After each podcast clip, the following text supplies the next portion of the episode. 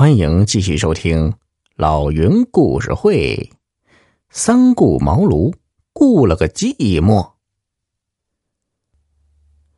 过了一段时间，市土管局的李局长找到云局长，说呀，市局刚成立一个乡村土地工程督查组，差一个懂得基层业务的人。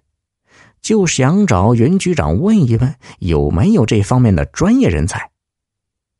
云局长跟李局长关系好，就问：“李局啊，你还有其他条件没有啊？”“哦，哎呀，干我们这行的，除了懂业务外，那还得品德正直才行。”一听说要品德好，云局长马上就想到了秋雨。哎。我这里倒是有个人选，你看有什么优厚条件没有？我怕委屈了他。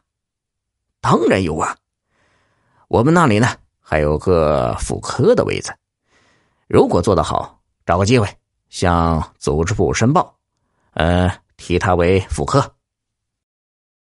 云局长听了很满意，第二天便专门来到旭河庄镇，找到秋雨。把打算安排他到市局工作的事说了，并且说：“老邱，许多人在镇里工作了一辈子，也遇不到这样的机会呀。这一次你可得把握住这个机会呀。”没想到秋雨听了，却皱着眉头，满脸愁云：“谢谢云局长，可是我还是不能去呀。您知道。”我老婆现在卧病在床，我根本就无暇顾及其他。老邱，我又知道你的情况，才想着呀，这次找机会把你调到市级去。到了市里，你可以把你老婆送到市医院，那里的医疗条件多好呀。云局，我老婆的病已经好了不少了，现在已经开始下地活动了，可有些情况啊。您是不知道啊，我的老父老母已经八十多了，住在离土管所不远的村子里。以前我也曾想过把家搬到县城去，但二老舍不得离开家乡。我父母培养我不容易。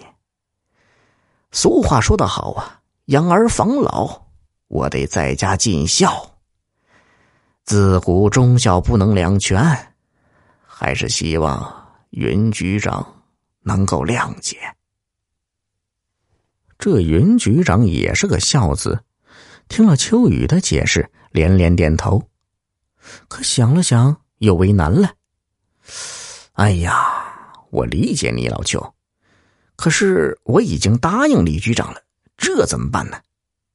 嗯，云局，您看这样行不行？我们村里的小王是个本科生，跟着我学了有两年了，呃，业务上绝对没有问题。您看，要不要把这个机会给小王啊？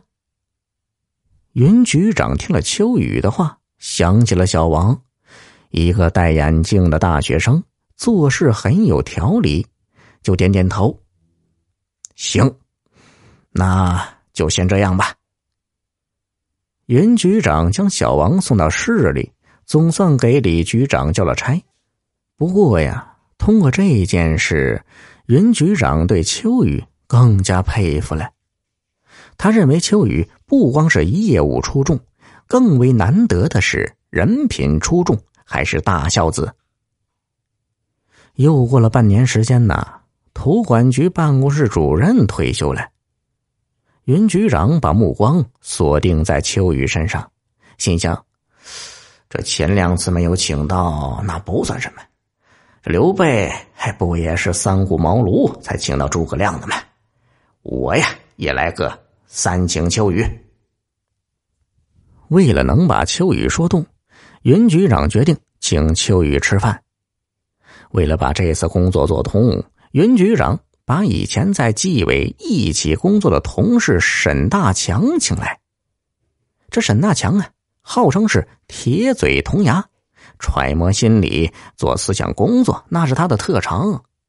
而且呢，为了便于倾心交谈，云局长把地点定在县郊区颇为清静的绿藻山庄。